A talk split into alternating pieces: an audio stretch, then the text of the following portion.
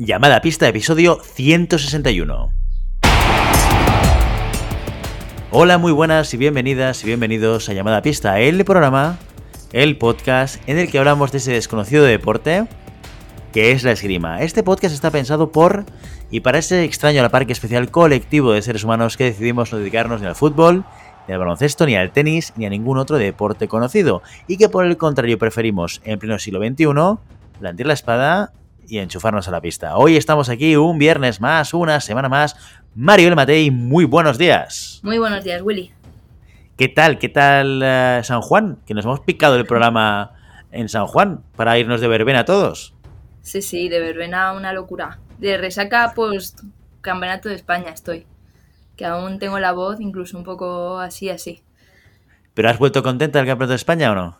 He vuelto contenta, he vuelto contenta, pero uff, el cansancio, la Virgen. Y nada, lo anterior no fue verbena, fue preparar todo, cambio de co cosas de última hora, eh, preparación de material, más luego el máster y todo. O sea que de verbena poca vosotros, que vivís muy bien.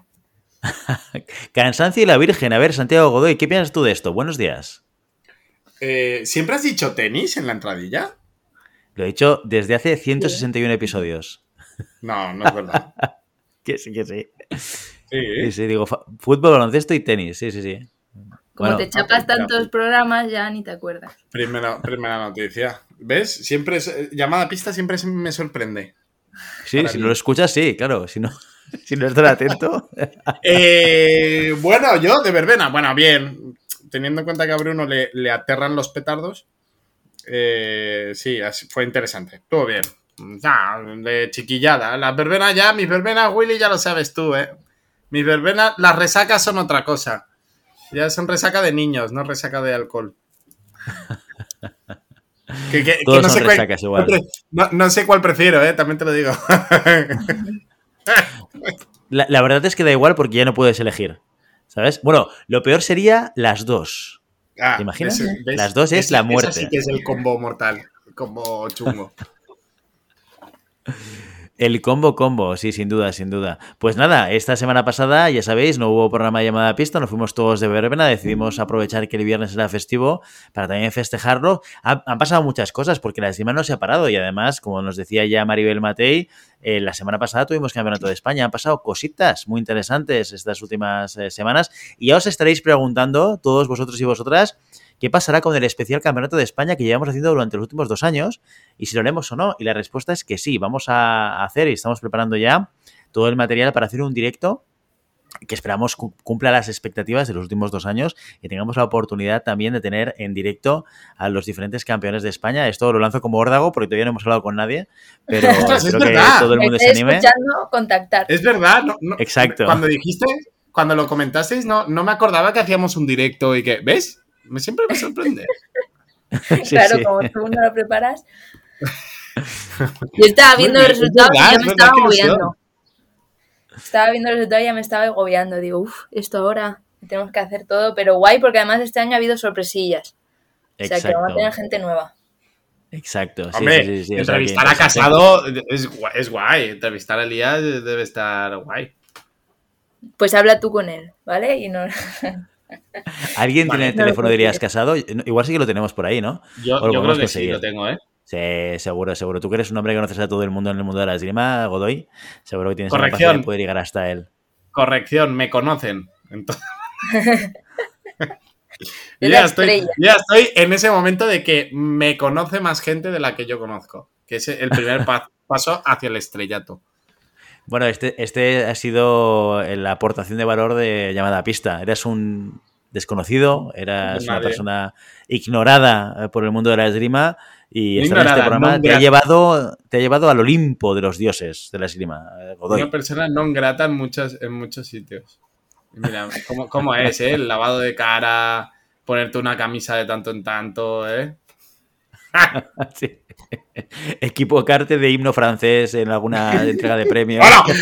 Que, eso no fue equivocación. Que- pero que no fue una equivocación eso, es tal cual. En YouTube ponía que era el himno francés.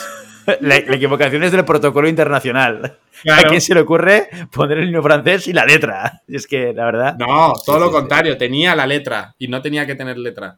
por eso te digo que porque el protocolo internacional dice que no tiene que llevar letra. ¿Pero por qué? Porque Bueno, no es tengo que- ni idea. Si que yo- cantaban- si yo- ¿De qué cantaban los franceses ahí en, la, en el podio? Hombre, igual era por eso. Igual, igual era porque la idea es que se escuchase en plan karaoke. Que se escuchase a la gente cantar. No lo sé. Yo que, yo que sé. Yo es que tampoco lo sabía, ¿eh? O sea, yo, yo en tu lugar hubiese hecho lo mismo. Exactamente lo mismo. O sea que, bueno, si te sirve de consuelo. Yo creo que más de uno y más de una hubiese caído en el mismo error. O sea que, Eh, bueno. por eso ya Santi es conocido internacionalmente también. Culpe- Y por eso las francesas no nos dan entrevistas. No, no, claro. Ah, Ahora ya sé por qué no respondieron a mis correos. ¿eh, Godoy? Eh, si Ay, estaban más ay, que encantadísimas la, la- Bueno, da igual. Hombre, si estaban encantadas, si ganaron por equipos, si ganaron la medalla de oro en el Ciudad de Barcelona. Con- Contentas, ¿no? Lo siguiente, ¿eh? Claro, Pues normal, normal. Igual de contentos y contentas que están todas aquellas personas, en este caso esgrimistas, no personas en general, pero sí en concreto en el nicho del mundo de la esgrima, están encantados y encantadas todos los que compran los NEPs, ¿sí o no? ¿Estamos de acuerdo en esto o no?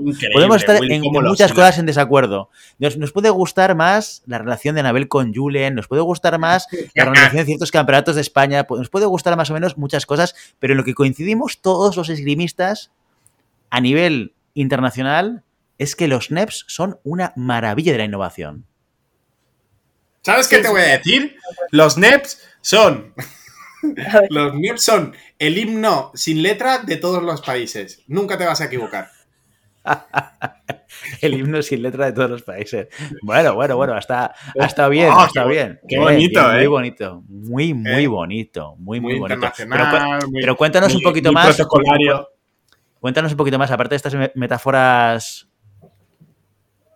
ciertamente complicadas de aterrizar, eh, ¿qué- qué- explícanos a, la gente que quizás nos acaba de escuchar por primera vez, que es el primer programa, eh, porque sigue, sigue habiendo gente que nos descubre por primera vez. Después de 161 episodios y casi cuatro años de programa, eh, hay gente que nos descubre y a lo mejor hay gente que acaba de aterrizar y dicen, ¿y esto de los NEPs qué es? ¿Qué es? Cuéntanos un poquito más de detalle, más concretamente qué son los NEPs y cómo, cómo cambian tu vida.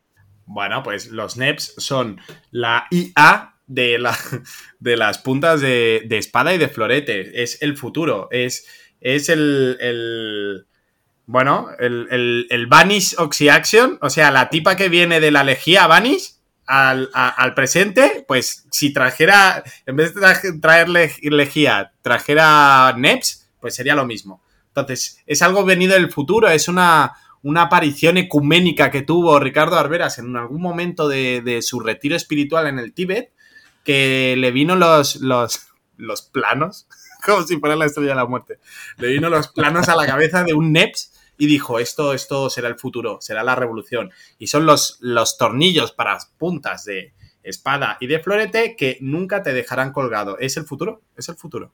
Si no, ¿Es el futuro? si no tienes un NEPS, no eres un tirador de esgrima. Es el futuro que se ha convertido en presente gracias a Ricardo Alveras, que por cierto, lo tuvimos hace relativamente poco en el SAG, Ah, no era. eh, era Neutrex Futura, no era Vanish. Era Que Neutrex. ha sido a Google. O sea, está No. haciendo publicidad gratis de cualquier marca de lejía. Esto, esto es una locura, Santiago. No, porque el Vanish es otra cosa. El Vanish era el, el de el durito. El durito no, el, el, el céntimo. Que lo dejaba limpio. Y Neutrex Futura era del. Bueno, al caso, que si que los NEPs son la hostia. Sin duda, sin duda. Bueno, y, eh, y nada, un fuerte abrazo a Ricardo, que lo tuvimos hace muy poquito en el SAG, acompañándonos en, unas, en una mítica pull and beer de, viernes en este caso, no tanto de jueves, pero sí que de viernes. Así que un abrazo a Ricardo, que es el que nos trae no solamente la innovación, sino el patrocinio para este programa. Recordemos, temporada 3, temporada 4, nos patrocina programa a programa y aquí tampoco nunca fallan ni los NEPs ni Ricardo Alveras. Otra figura muy importante para nosotros también, aparte de los NEPs, aparte de nuestros oyentes habituales, son los mecenas. Maribel Matei, cuéntanos qué son los mecenas y qué te puedes llevar si decides ser uno de ellos. Pues los mecenas son aquellas personas que deciden hacer una pequeña aportación económica al mes para que nosotros podamos seguir haciendo nuestro programa, para que vayamos a hacer retransmisiones, para que nos embarquemos en proyectos, hagamos directos, pues todas estas cosas que se nos van ocurriendo. ¿Qué se llevan estas personas además de nuestra gratitud infinita? Pues el primer programa en el que son mecenas les mencionamos con nombres y apellidos, también nos pueden mandar un audio pues con recomendaciones, con dudas, con agradecimientos, todo lo que quieran y se lo publicamos y lo comentamos en directo. Y además, si me pillan libre, que últimamente es complicado, pero prometo que en algún momento lo estaré, pues eh, les invitaré a una cerveza, la cerveza de mecenas, y hablaremos de la esgrima, de la vida, de todo lo que se les ocurra, también de los trapos sucios de la parte de atrás de llamada pista, lo que quieran. Pues ahí, incluso trapos sucios, ¿eh? Matei se ha metido en prensa rosa, ¿eh? Has hecho un upgrade de, periodista deportivo a prensa rosa. Se ganas más dinero, seguramente, ¿no, Matei? ¿Cómo, cómo va esto de los salarios en el periodismo? O, en general toda la gente cobra mal siendo periodista? cuanto más mierda saques, más ganas. Esto es así. Santi graba en gallumbos, que lo sepáis. Se adelante. Bueno, bueno. Sí, sí, sí. En gallumbos, saber más? Yo, yo, yo grabo, yo grabo no, no, no, no, no, no quiero editar esto. No quiero editar esto, por favor. O sea, no nos cuentas cómo grabes, porque sé que está, vas, vas, a elevar el tono. y quizás, no, he dicho quizás, como 10 metros esto, al mundo, esto, ya está. Ya, ya, ya. hay que, es, es, es, como, es como un toro desbocado, ¿eh, Santiago? Sí. Si le dejas, cuidado que te puedes notar cualquier cosa. Willy ha visto bueno, que ha abierto bueno, bueno. el micrófono y ya ya me ha dado miedo. Claro, pero también Matei, Matei, es que la has provocado. Aquí sí, voy, sí, voy, a, voy, a, repartir un poco. Claro, es si verdad, me cebo, si me echan cebo, pues yo muerdo. Sí, yo, yo soy un león de la sabana. Bueno, pues si, si, queréis saber si Santiago Godoy graba este programa en gallumbos o de cualquier otra manera, cosa que, que, que, sinceramente podéis vivir sin saberlo, o sea, no es algo que mar, ya marcar la diferencia en vuestra vida, pero si queréis o saberlo, sí, ya sí. sabéis, una cerveza, o sí, o sí, ya lo sabéis, una cerveza con María Mate después de ser mecenas y no hay ningún problema, os va a contar todos los escabrosos secretos y, y, historias e historietas que hay detrás de los micrófonos de llamada pista, que hay muchas cosas por descubrir. Y, uh, y, diciendo esto, muchas más cosas que descubrir tenemos para compartir con vosotros, que son las noticias de la semana, así que vamos con ello.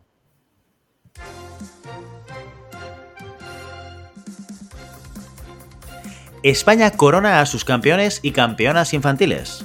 Los pasados domingo y lunes se celebraron los campeonatos de España M15 en el velódromo Luis Puig de Valencia. El lunes abrieron la competición individual el florete y la espada masculinos que otorgaron sus oros a Lucas Enríquez de Lázaro Cárdenas y a San Kim, el coruñés del Centolos, que remata una temporada casi perfecta. En el florete femenino, Serena Macín del Ateneo de Madrid se llevó la primera posición una final disputadísima entre la tiradora del Cardenal Cisneos, Lua Gomirato. De forma más holgada se coronaron Darío Langua del SAM en el sable masculino y Lucía Jimeno de Leganés en el sable femenino, quienes derrotaron en el último asalto a Adrián Román de la Escuela Hongaresa y a Valeria Verde de la Sala de Armas de Madrid. Cerró la competición el oro de Lucía Bajo, hija de Pirri y espadista del Sama. Tras los campeonatos de España infantil y absoluto, quedan dos citas en el calendario para la esgrima española y las dos internacionales. La primera comienza este domingo con los Juegos del Mediterráneo de Orán y la segunda será el plato fuente de la temporada, el Campeonato del Mundo del Cairo. Ya se conocen a los 24 seleccionados y seleccionadas de España para la máxima competición y a diferencia de otras convocatorias hay sorpresas, concretamente las hay en la espada. En la femenina salen Inés García y Sofía Cisneros y entran las M20 Dana Raposo y Nicole Lisandro, integrantes del equipo que consiguió la plata mundial junior en 2021. En la masculina, Eugenia Gabaldá se cae del cuarteto que, formarán Ángel Fabregat, Juan Pedro Romero, Manuel Vargas y Gerard Gonel. El resto de los equipos se mantendrán como hasta ahora, incluidos los de florete masculino y femenino, cuartos y quintos de Europa en Turquía. Por su parte, el sable femenino, también quinto en Antalya, tendrá una última oportunidad en Egipto de subirse a un nuevo podio internacional. Y hasta aquí las noticias de la semana. Bueno, veo Maribel Matei que no ha recogido el centenario de la Federación Catalana de Esgrima que sucede no este fin de semana junto, junto con el Campeonato de Cataluña de Veteranos. Porque el resto de campeonatos de Cataluña dan un poquito igual, ya lo sabemos todos, ¿no? Pero lo importante ahí es el de veteranos. Por lo menos para mí. que también es el domingo. O sea que el, el, domingo va a ser un día importante, seguramente para mí específicamente. Pero, pero bueno, Uy, eh, que ¿sabéis, todos. ¿sabéis quién es el, el centenario? ¿Lo hemos dicho? ¿Quién es el speaker del centenario? Dun, dun, dun, dun, dun, dun, dun. Hemos dicho que hemos traído a un, a un artista, a una figura, a un, a un personaje de talla internacional para poder hacer de presentador, dinamizador y coordinador, confeccionador de, de la gala del centenario de la Federación Catalana de Esgrima, ¿quién creéis que puede ser? ¿Un NEP? No, no, NEP. porque los, porque los NEPs no, no hablan. A- aún. Hasta, a- No. aún. Exacto, exacto, aún. Podría ser un mecenas, Ah, pero. uh, Mm, mm. Está, eh, podría ser, pero no, no, no, no están al nivel, no- al nivel cali- calitati- cualitativo y cantitativo y todos los tipos que puede tener Guillermo Cornet, Willy. Que nos, que nos, que nos, te lo tenías callado, ¿eh, bribón? Sí, sí, sí. Pero cuenta tú la historia, cuenta la historia. ¿Cómo, cómo, cómo llegó esto hasta mí? Esta sí que es divertida. No me acuerdo ya. ¿Cómo fue? Ah, me llamaron. me llamaron a mí, me pidieron permiso a ver si podía Willy hacer, hacer la gala del centenario. Y yo, bueno, pues sí, yo, yo creo que estará encantado y tal. Sobre todo. Y me dice, no, y la pueden hacer en catalán. Y yo, sí, Willy. Willy es, es como Ramón Llull. Él, él, él hizo el diccionario de la lengua catalana. Y después me dice que no habla ni papa de catalán. Pero. pero No, bueno. eso, eso no es verdad, eso no es verdad y lo sabes. Lo que pasa es que sí que es verdad, yo soy nacido en Barcelona, yo soy catalán, pero yo pasé mi infancia en Madrid. Entonces yo, el catalán es un idioma aprendido. Yo lo aprendí cuando volví a Cataluña, a Barcelona, con 10 años. Entonces yo soy castellano parlante. Aunque si me oís hablar, notáis un poco deje de acento catalán, pero no soy catalano parlante. Ahora soy bilingüe, soy bilingüe, te hablo castellano. Eres muchas cosas. Eres muchas parlar cosas. català perfectament, escolta'm tu goita, eh? O sigui que això no hi ha cap problema, eh? Eh? Pues, pues mira, al final, al final mediando con, con- con la cumbre de la OTAN, pues, le, le- le ofrecieron o hacer la cumbre de la OTAN o el centenario. Y Y obviamente. lo tuve claro, y lo tuve claro. A mí lo que más me gustó de todo esto es ¿Te que... das cuenta, Santi, que, que- que la estrella en verdad es Willy? Va muy de tal, pero, Sí, pero sí, te preguntaron no, a ti si te Willy podía ir. Es la mano que mece la cuna, Willy. Yo ya lo sé. Yo lo tengo claro. O sea, yo lo tengo claro. A mí me gustó mucho el, el- cuando Santi me contaba, me han llamado a mí para preguntarte si tú querrías hacerlo y yo pensé, ¿y por qué no me han llamado directamente? Entonces entendí que, que- que, claro, quizás Santi juega un rol de coordinación de mi agenda personal. Soy tu secretario. yo no quería decirlo así, pero... Bueno, yo. Y- mira, y me hizo ilusión, me los Me hizo ¿eh? ilusión, me, me hizo ilusión. Es como hay un filtro antes de llegar a mí. Bueno, está bien, Santi. Un sitio por debajo, por si no te veas que... Por. No, yo, sí. Es como. Oye, le molas a mi amigo, ¿sabes? Vale, ¿y por qué no viene tu amiga a decírmelo, ¿sabes? Son parecidos, sí, sí, sí. ¿Quieres rollo? ¿Quieres rollo? Sí, Pues sí, Pues esta, nada, esta es mi vida, ser intermediario. O sea, no soy, no soy protagonista ni en mi casa. Pues di- dicho esto, el domingo es la gala del centenario, eh, que va a venir muchísima gente. Hay 200 y pico personas, y pico personas confirmadas, entre los que estará Pierre y otras eh, personas eh, vinculadas al mundo de la esgrima y tal. Y bueno, a ver qué tal queda Bueno, la cosa. Represen- Eh, representantes de la PLIE, representantes de la Confederación Exacto. Europea, representantes de federaciones internacionales como la francesa, la italiana, o sea, vendrá gente potente. portuguesa. Sí, sí. Sí, ah, portuguesa. Y vamos sí. a entregar un montón de, de premios y de. y de. eh, ¿cómo, cómo se dice esto? NEPS. NEPS no, creo que no se entregan, no. Pero un, un, uh, un montón de, de- de Willy, menciones. Efectivamente, gracias, gracias. Uy, estamos con la palabra, no la encontraba en el diccionario de mi cabeza. Tranquilo, Eh, ya cuando te llamen otra vez. Este Exacto, es el ya- ticket y el coordinador. Bueno, es que lo llevo todo escrito. Claro, no, no. Yo lo dije desde el principio, cuando empezamos a organizar esto, dije, yo lo tengo que tener escrito palabra por palabra. O sea, estos son dos horas en las cuales yo voy ahí a ir pum, pum, pum, como las noticias de la semana, ¿eh? Pum, pum, pum, pum. No puedo ir a la improvisación, esto no lo puedo hacer en Ay, plan. Willy, llamada ¿cómo irás vestido? Sí, como tú. ¿Cómo eras tú? ¿De rojo o de verde? Yo, yo iré con un traje de, de corto. Traje de, verano, corto. de cocktail. como- y, con, y con chanclas. Pues no lo sé. no- mira, Ok. fíjate que, que- que hemos tenido hoy una reunión justo antes de empezar a grabar con, con Miquel Ojeda y con Rafa Tarragó y con Miriam de, de la FEDE. Y, y- y lo tenía pensado para preguntar, pero se me ha olvidado preguntarlo. ¿Cuál es el código de el vestimenta? dress code. Porque entiendo, entiendo que es traje, pero la pregunta es: ¿traje con corbata o puede ser sin corbata? Lo marcas Ah, tú. con pajarita. Con Lo marco pajarita. yo. Con pajaritas, sí, hombre. A ver, que soy un tío muy clásico, ¿eh? Que yo no, yo no eso, soy como tú, Godoy, que cuando ibas a competiciones Pero- ibas ahí disfrazado a cada competición.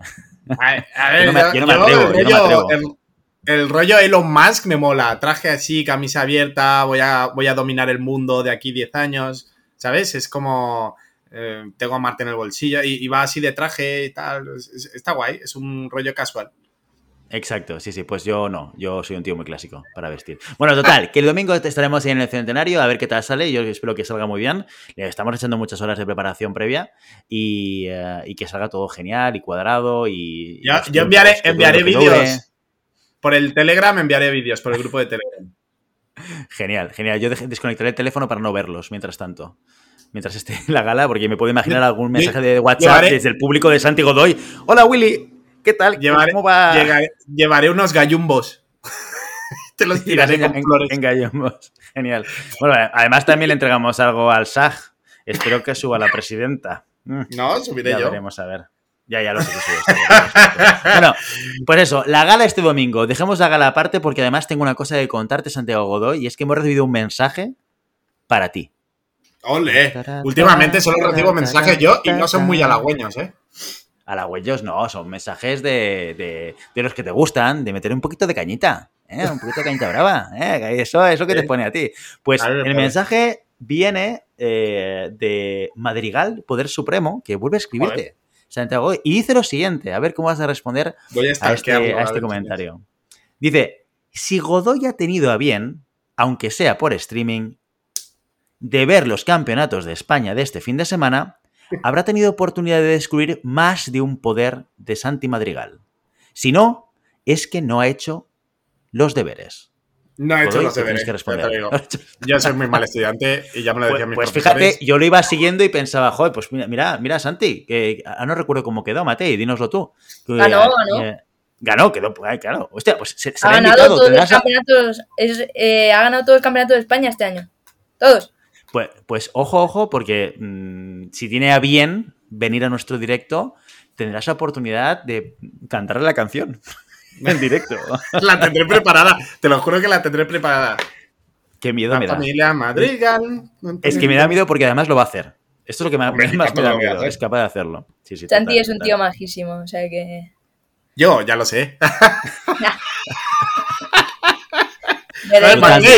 ¿Estás desaliendo en, la- en, en halagos hacia mí? ¿Esto está pagado por NEPS o qué? Madrigal, Madrigal. El otro, Pues bueno. mira, te- te- yo, yo, a, Sa- a Santi no. A, Santi- a Santiago Madrigal, pues no tengo la oportunidad de conocerlo, así que será súper chulo poder hablar con él en el directo y, y conocerle. Eh, o sea Hombre, que y tanto. Si Muy se bien, llama Santi, oye, pues- Debe ser un tío muy majo. Tiene, tiene nombre de mecenas, ¿no? ¿No suena Santi a nombre de mecenas? ¿Eh? Ah, no me- Eso depende de él. Sí. Tiene nombre-. Tiene nombre de semidios del Olimpo. Tiene nombre de, de- de- de héroe griego.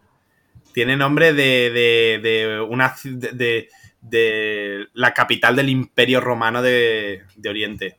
¿Sabes de lo que tiene nombre? De la persona que tiene que traer contenido llamada pista, Santi. Ah, también. Muy bien, muy bien. Pues aprovechamos ese hilo para seguir con nuestro contenido del día de hoy. Santiago Godoy, ¿de qué vamos a hablar hoy en llamada pista?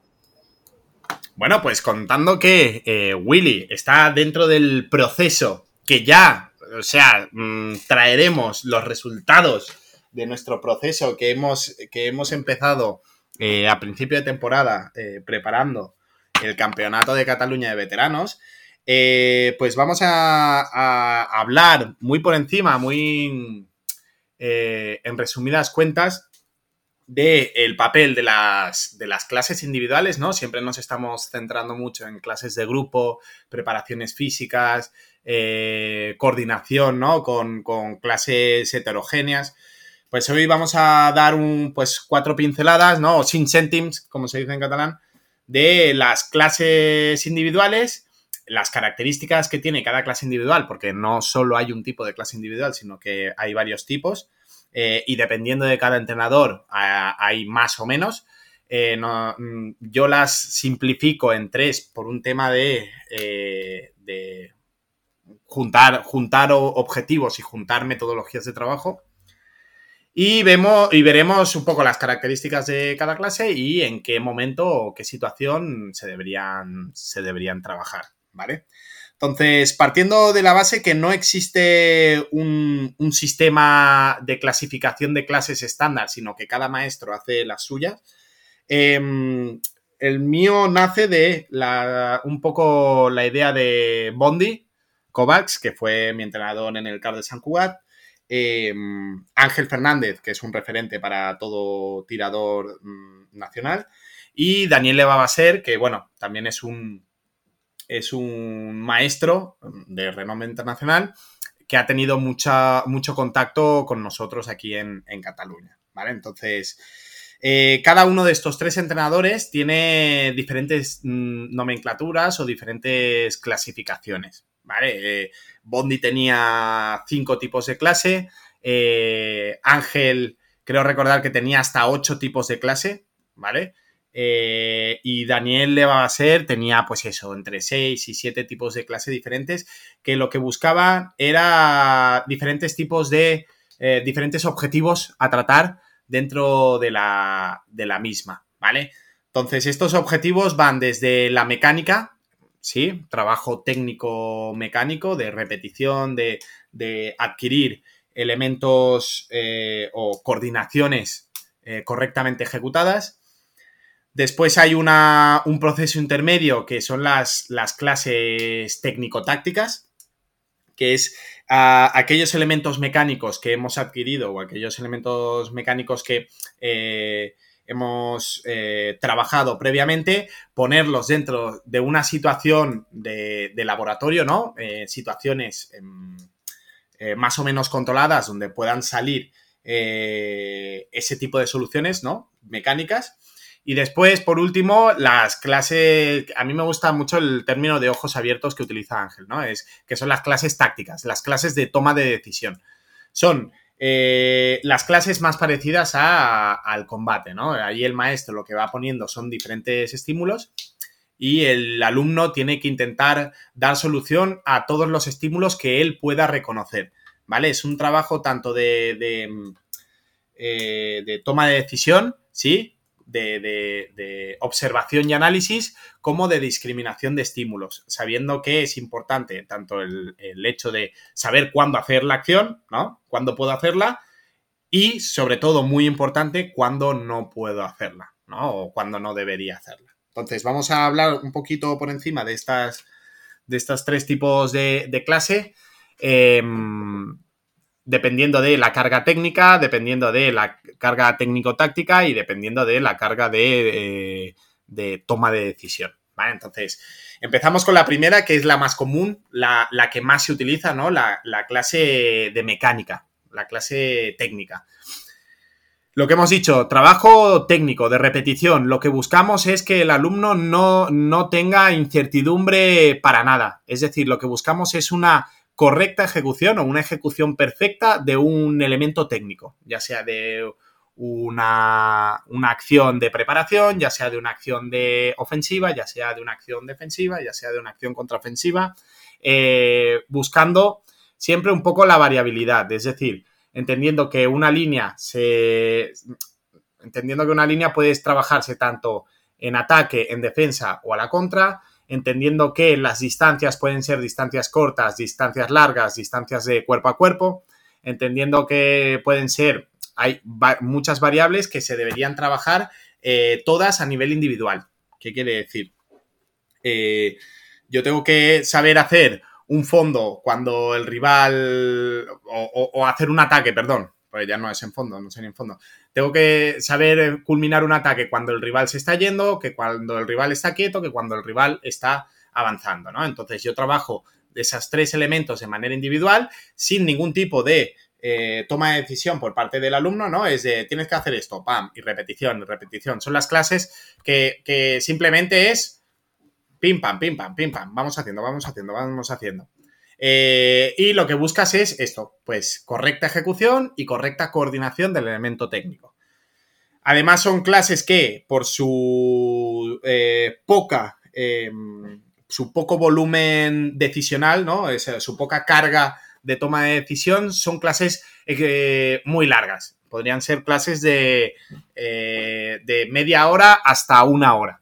Son clases que simplemente el límite lo pone eh, la capacidad física del alumno, ¿no? Entonces, eh, yo puedo apretar más, puedo apretar menos, pero son clases en donde no es tanto no es tanto la, la, capacidad del alumno para tomar la decisión de poder hacerlo, sino eh, la capacidad física del alumno para poder desarrollar la acción de manera correcta.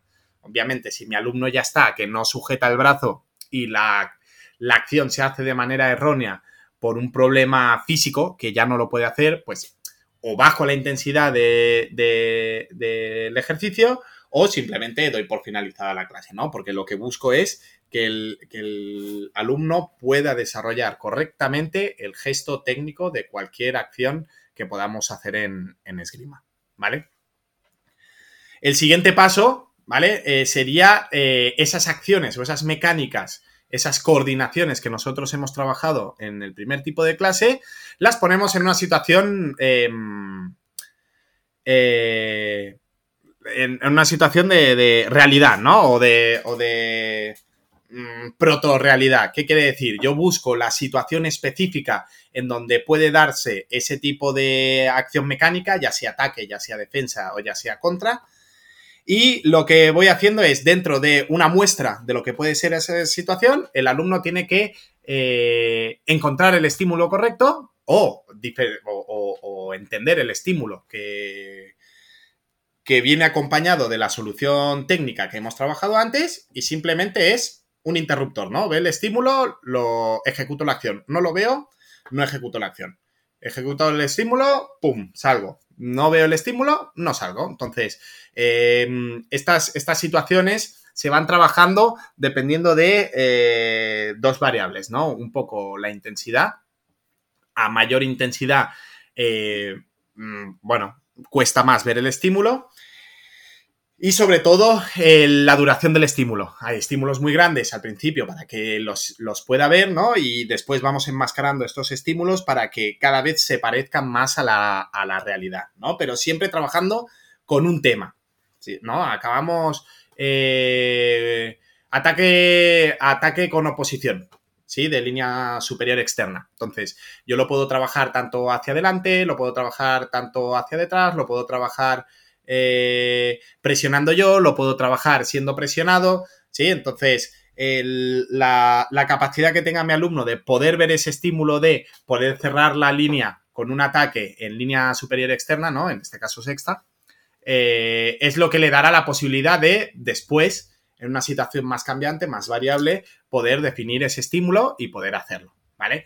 Además de, es, una, es un trabajo que ya se hace con mucho más movimiento, eh, se hace con una intención, el entrenador ya lo que busca es que ese estímulo vaya variando, se vaya cambiando eh, y que la capacidad de observación del alumno eh, vaya mejorando para pasar hasta el último tipo de clase, ¿no? Que estas son las clases... Ah, perdón.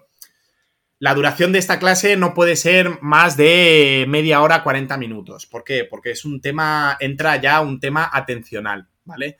El tema atencional quiere decir que cuanto yo más eh, trabajo o más cansado estoy, mi atención eh, disminuye o mi capacidad de observación disminuye. Por lo tanto, no es tanto un tema físico, sino que físicamente podríamos seguir trabajando mecánica, pero a nivel mental, eh, la toma de decisión, bueno, o el proceso por el cual yo puedo interrumpir la clase es cuando la toma de decisión es errónea eh, de base, ¿vale? De base, es decir, cuando ya la toma de decisión no es correcta en ninguna de las decisiones que hace. Porque en ese momento me, está diciendo que el alumno o no está centrado, o está muy cansado, o, eh, bueno, no, no ve el, estímulo eh, correctamente. Por lo tanto, en ese momento eh, o se baja la intensidad, o se hace estímulos más grandes, o se facilita el trabajo para que lo pueda hacer. ¿Vale? Y por último, eh, serían las clases precompetitivas, ¿no? Las, clases de, toma de decisión o las clases de, de ojos abiertos que diría Ángel, ¿no? son estas clases que lo que buscas es de todos los estímulos que puedes haber trabajado eh, partiendo de los elementos mecánicos, de los elementos técnicos, yo hago un batiburri de todo. Entonces, lo que busco es poder discriminar todos los estímulos, poder definir cuál es cada estímulo y poder dar una solución correcta a todos los estímulos que me puede plantear. Ya no hay un tema en general.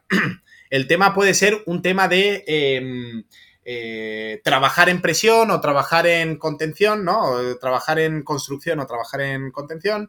Puede ser un tema más de, intensidad, trabajar con más intensidad, trabajar con menos intensidad, pero yo voy sacando elementos, ¿no? Eh, puede ser de, desde un ataque compuesto hasta un contraataque, hasta una parada respuesta. Entonces, el alumno, dentro de todo este abanico de eh, reacciones que ha estado practicando anteriormente, tiene que dar solución a cada una de ellas de manera correcta en una situación de adaptabilidad, ¿no? Adaptarse a todas las situaciones que puede, en este caso, el maestro eh, presentarle.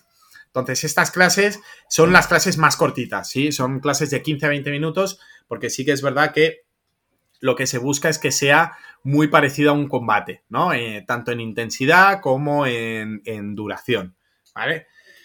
Eh, estas son las, los, los, tres tipos de clases generalizadas. Mm, por ejemplo, hablando de lo de la fatiga, eh, Ángel tiene una, eh, un tipo de clase que es em, toma de decisión en fatiga, por ejemplo. Entonces, lo que hace es una primera clase muy, muy intensa de mecánica, muy intensa para cansarlo, y el último parte de la clase hace como una, una clase de toma de decisión. Entonces, lo que hace es eh, llevar a su alumno hasta unas pulsaciones muy altas y un cansancio eh, relativo y ahí le empieza a, poner problemas eh, tácticos que tiene que tomar buenas decisiones. Entonces, eso es lo que se llama un pensamiento en fatiga, ¿no? Yo me acostumbro a tomar buenas decisiones y que el cansancio no sea un hándicap para mí. Y de ahí podemos empezar a sacar clases en donde eh, bueno, busquemos una particularidad de, a trabajar, busquemos un trabajo específico, trabajo, clase de situaciones especiales, ¿no? Entonces, una clase solo de, eh, por ejemplo, en sable puede ser clase de acciones en el centro de pista. En espada se me ocurre clase de final de pista, cómo reaccionar en situaciones de final de pista, tanto cuando vas ganando, cuando vas perdiendo, cuando tienes un tirador ofensivo, cuando tienes un tirador defensivo. Entonces, cualquier objetivo que yo pueda trabajar, eh, se puede trabajar en una clase individual. Eh, teniendo en cuenta, pues eso, las características de la clase individual, ¿no? Eh, la, duración de la clase, el tipo de estímulo que yo doy, ¿sí? El tipo, el, eh, la, magnitud del trabajo de la toma de decisión, ¿no? Si es muy alta, entenderé que la clase no me preocuparé tanto por la técnica porque hay una componente de toma de decisión que hace que se equivoquen, pero si es una clase mecánica no me preocuparé porque eh, lo hace, no lo hace en el sitio, no lo hace correcto. O sea, lo, tengo que, lo que me tengo que preocupar es que el desarrollo del trabajo técnico sea lo más depurado posible, ¿no? Y, a mediante la repetición lo consigo. Entonces, bueno, yo trabajo estos tres tipos de clase, no sé si Maribel trabaja alguno más. Sí que es verdad que es un trabajo que siempre lo estamos comentando, ¿no? Es un trabajo que requiere de mucho tiempo, porque al final es un uno contra uno, ¿no? Es el, maestro, el entrenador, el monitor con el alumno de turno durante 15-20 minutos. Si tienes un grupo muy grande, sí que es verdad que se complica un poquito más porque no, no, le puedes dar lo mismo a todo el mundo porque no tienes tiempo real, ¿no? No tienes tiempo físico. Y si las entrenas son de una horita, pues bueno, al final yo lo que hago es, todas las personas que compiten sí que tienen una clase extra o unas clases de preparación para, la competición donde hacemos todo este proceso eh, de manera concentrada. Yo soy mm, eh, una de las personas que ha empezado a hacer ese tipo de clases individuales y la verdad es que las estoy disfrutando mucho porque yo estaba muy acostumbrado, y ahora te pediré, Maribel, que nos cuentes un poco tu experiencia, a una tipología de clases muy mecánica, que creo que, como tú decías, Santi, cada una está enfocada en un objetivo diferente y las clases mecánicas te ayudan mucho a automatizar acciones que luego quedan como grabadas en tu cerebro y que a un estímulo determinado en la pista te salen, ¿no? Aquellas acciones que te salen como automáticas, ¿no? Pero claro, esto es, esto es una mirada de la esgrima muy mecánica. Y la realidad es que cuando he empezado a trabajar con Santi, eh, las clases de más de toma de decisión, donde estamos planteando un tipo de puesta en escena mucho más similar a lo que es un asalto en pista, Uf, yo me vuelvo loco, porque me, parece, estoy muy acostumbrado a la clase de mecánica y me puede salir mejor, me puede salir peor, pero eh, más o menos mmm, con al rato voy cogiendo la mecánica, pero en cuanto me planteo una clase individual eh, como un asalto, la realidad es que se complica todo muchísimo más. No sé tú, Mario del Matí, ¿qué experiencia tienes con este tipo de clases? Pues yo a lo mejor es... No sé si es por el arma, no sé, no creo, porque además la del florete es muy, muy técnico, pero yo sí que he estado acostumbrada siempre a clases un poquito más tácticas, que siempre tiene una carga táctica menor, mayor, eh, bueno, eh, también tenían su carga técnica, teníamos, digamos, pues eso, como dices, anticlases concentradas, pero al final muchos, ahora también me pasa como entrenadora, que son muchos, tienes que dar dos, tres clases a la, en la hora y media que tienes, sobre todo a los mayores, porque el resto son una hora, pero son menos. Bueno, y tienes que dar dos o tres clases y tampoco puedes tener clases de media hora, 40 minutos, porque es inviable, no, no haces nada más. A lo mejor los días que solo tiran asaltos, pues sí que puedes sacar gente, pero no es tan habitual, o por lo menos no es tan habitual en mis entrenamientos.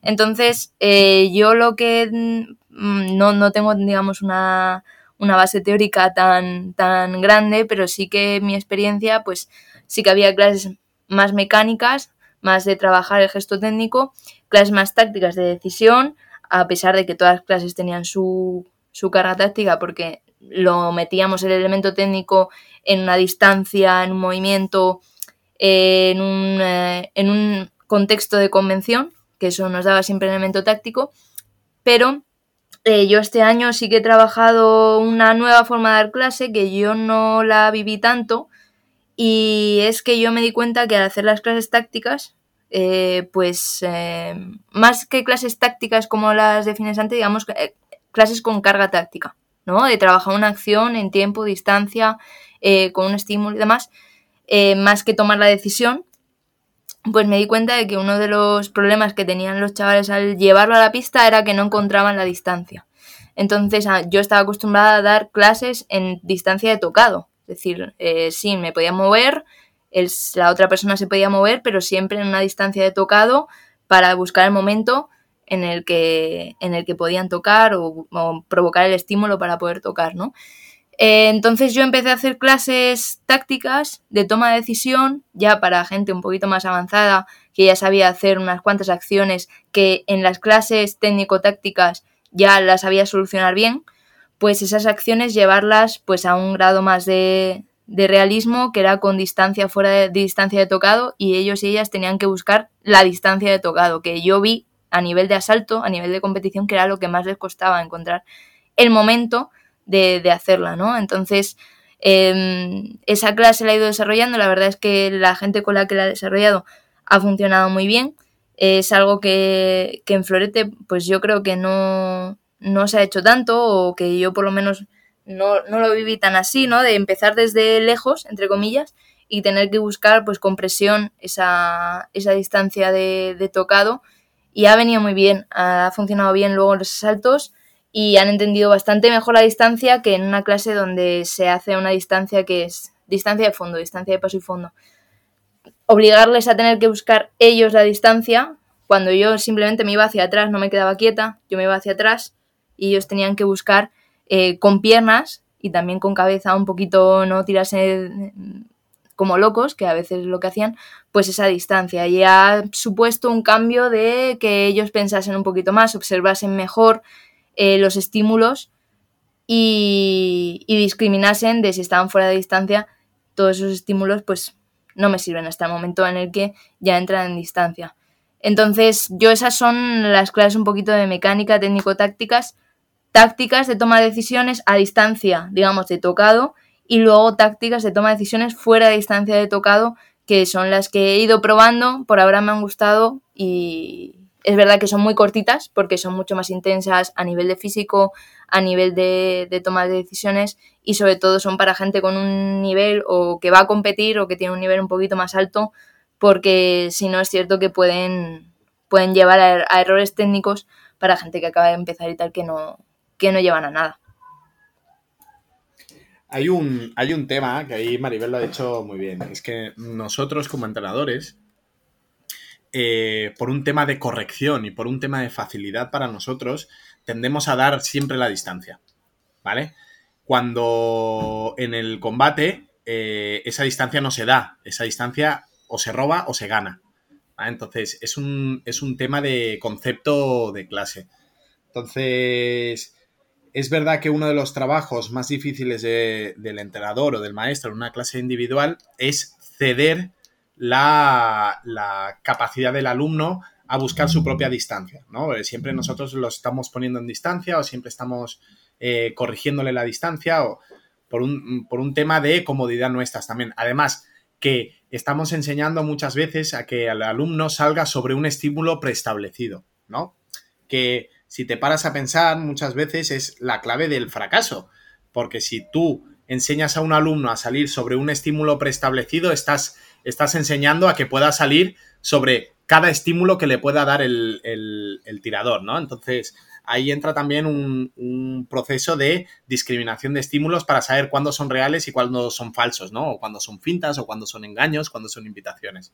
Entonces, es un trabajo muy duro, muy duro a nivel, a nivel atencional para, el entrenador, porque eh, lo que estamos buscando es que el alumno nos sorprenda, pero lo que estamos buscando también es que lo haga bien en tiempo y en distancia, ¿no? Entonces, eh, esa línea a veces es demasiado fina, ¿no? Y, y, por comodidad muchas veces pecamos de darle facilidades al alumno que no encontrará en el, en la, en el asalto y que además, sobre todo, le perjudicará, porque si el alumno está acostumbrado a que tú le des la, la distancia o le des siempre el estímulo súper forzado en la clase y después en el asalto no lo pueda ver, es un trabajo que no sirve. O sea, no sirve porque no se adecua a ninguna situación real que pueda encontrarse. ¿Vale? Y, y Maribel ha tenido, o sea, ha dado la clave. Y uno de los estímulos o de una de las de las características del tocado que más eh, controla el entrenador, que menos cede al alumno en una clase individual, es el trabajo de distancia, que es precisamente el trabajo que tiene que hacer con más ahínco y que tiene que buscar con más énfasis el alumno en un, en un, en un combate, ¿no? Y bueno, pecamos un poco de esto, de la comodidad, pecamos un poquito de, de, de querer corregir, ¿no? De querer controlar para que no para que no me sorprenda y pueda ser capaz de, bueno, de, saber si está bien o si está mal, dónde tengo que corregir y dónde tengo que no. Pero bueno, también es parte de nuestro trabajo y no digo que siempre se tenga que ceder al alumno porque ahí estamos entrando en lo que hemos dicho antes, ¿no? Del trabajo de el nivel de incertidumbre que pueda tener una clase. Eh, pero sí que es verdad que siempre debe haber alguna clase, o al menos al final del proceso, tiene que haber alguna clase en donde el alumno se sienta como en, un combate.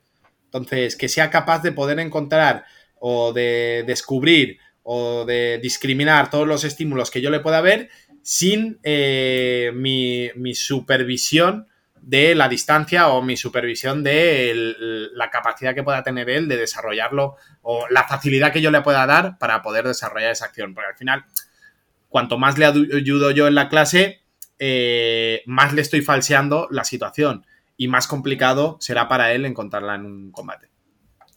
Claro, eh, al final yo lo vi, por ejemplo, con la finta y pase, que es una acción pues ya compleja, ¿no? Dos tiempos, eh, que, le resultaba relativamente sencillo, entre comillas, para muchos, eh, hacerlo en una clase, poner la finta y el pase, obviamente se trabaja a nivel técnico, pues cómo se pone la finta, dónde se pone la finta, cómo tiene que ser el pase y demás, Em, luego, a nivel táctico, movimiento con la distancia de tocado fija, eh, cuando me paro, finta y pase. Pues se le salía bastante bien y en el momento en el que le ampliabas la distancia era cuando ya entraban en bucle y entraban en caos. Y ahí ya no sabían dónde meter la finta, la metían tarde, entonces estaban muy cerca, eh, la metían muy lejos, entonces la otra persona, pues obviamente tú también ahí tienes que dar obviamente los estímulos, si te la ponen muy lejos, pues no reaccionas. Digo, esto te va a pasar porque si pones una finta muy lejos, la mayor parte de la gente pues no va a reaccionar, ¿no? Entonces, eh, pues a través de, esa finta, yo me di cuenta, además yo también como tiradora tenía muchos problemas de distancia, que ellos también lo tenían, ¿no? A partir de ahí, pues Eh, jugué un poquito a cambiarlo, pero es verdad lo que dice Santi, que, que es una clase que no se puede hacer siempre, primero por ellos, porque también tienen que trabajar la técnica, hay que mejorar muchas cosas en distancia de tocado, y también por, por nosotros, por los técnicos, porque es el triple de cansado hacer una clase de, de, estas, porque tienes que estar atento a todo, a la distancia que lo hacen, eh, si eligen bien la acción, porque normalmente pueden solucionar una misma situación con distintas acciones y tienes que discriminarles un poquito, esto es lo que quiero trabajar, esto es lo que no quiero trabajar, ¿no? Eh, pero bueno, es una, igual que las clases pues, de centro de la pista, que yo no, aún no las he trabajado, pero bueno, ahí las tengo, ahí las tengo pensadas, o al final de la clase, pues tocados raros, que les llamo yo, pues a una cosa para enseñarles el cuerpo a cuerpo y demás, pues una, es una herramienta más para darle realismo y para que ellos trabajen también pues eh, acorde al nivel que se van a encontrar en la pista. Pues hoy en llamada a pista, tres tipos de clases individuales, ventajas que pueden tener cada una de ellas, qué es lo que te puedes llevar, cuánto tiempo debes dedicar a cada una de ellas, las dificultades que también tienen para ponerlas en práctica como entrenador y esperemos que toda esta información os ayude a vosotros a encontrar aquellos elementos que mejor vayan a ayudar a vuestros tiradores y tiradoras y hasta aquí nuestro episodio de hoy. Como siempre, queremos invitaros a que os pongáis en contacto con nosotros, nos deis vuestra opinión y nos digáis si queréis que hablemos de algún tema concreto o si tenéis alguna pregunta. Lo podéis hacer a través de la página de web llamadapista.com barra contacto o a través de las redes sociales. Estamos en Facebook, estamos en Instagram y tenemos un grupo en Telegram con mucha información interesante. Y si el contenido de este podcast te gusta, no te olvides suscribirte, compartir este episodio en cualquier red social, darnos 5 estrellas en iTunes y comentar lo que quieras tanto en iVoox como en Spotify. Muchas gracias por todo, por tu tiempo, por tu atención y por tu interés en este maravilloso deporte que es la esgrima. Nos escuchamos la semana que viene. Hasta entonces. Adiós. Adiós, adiós.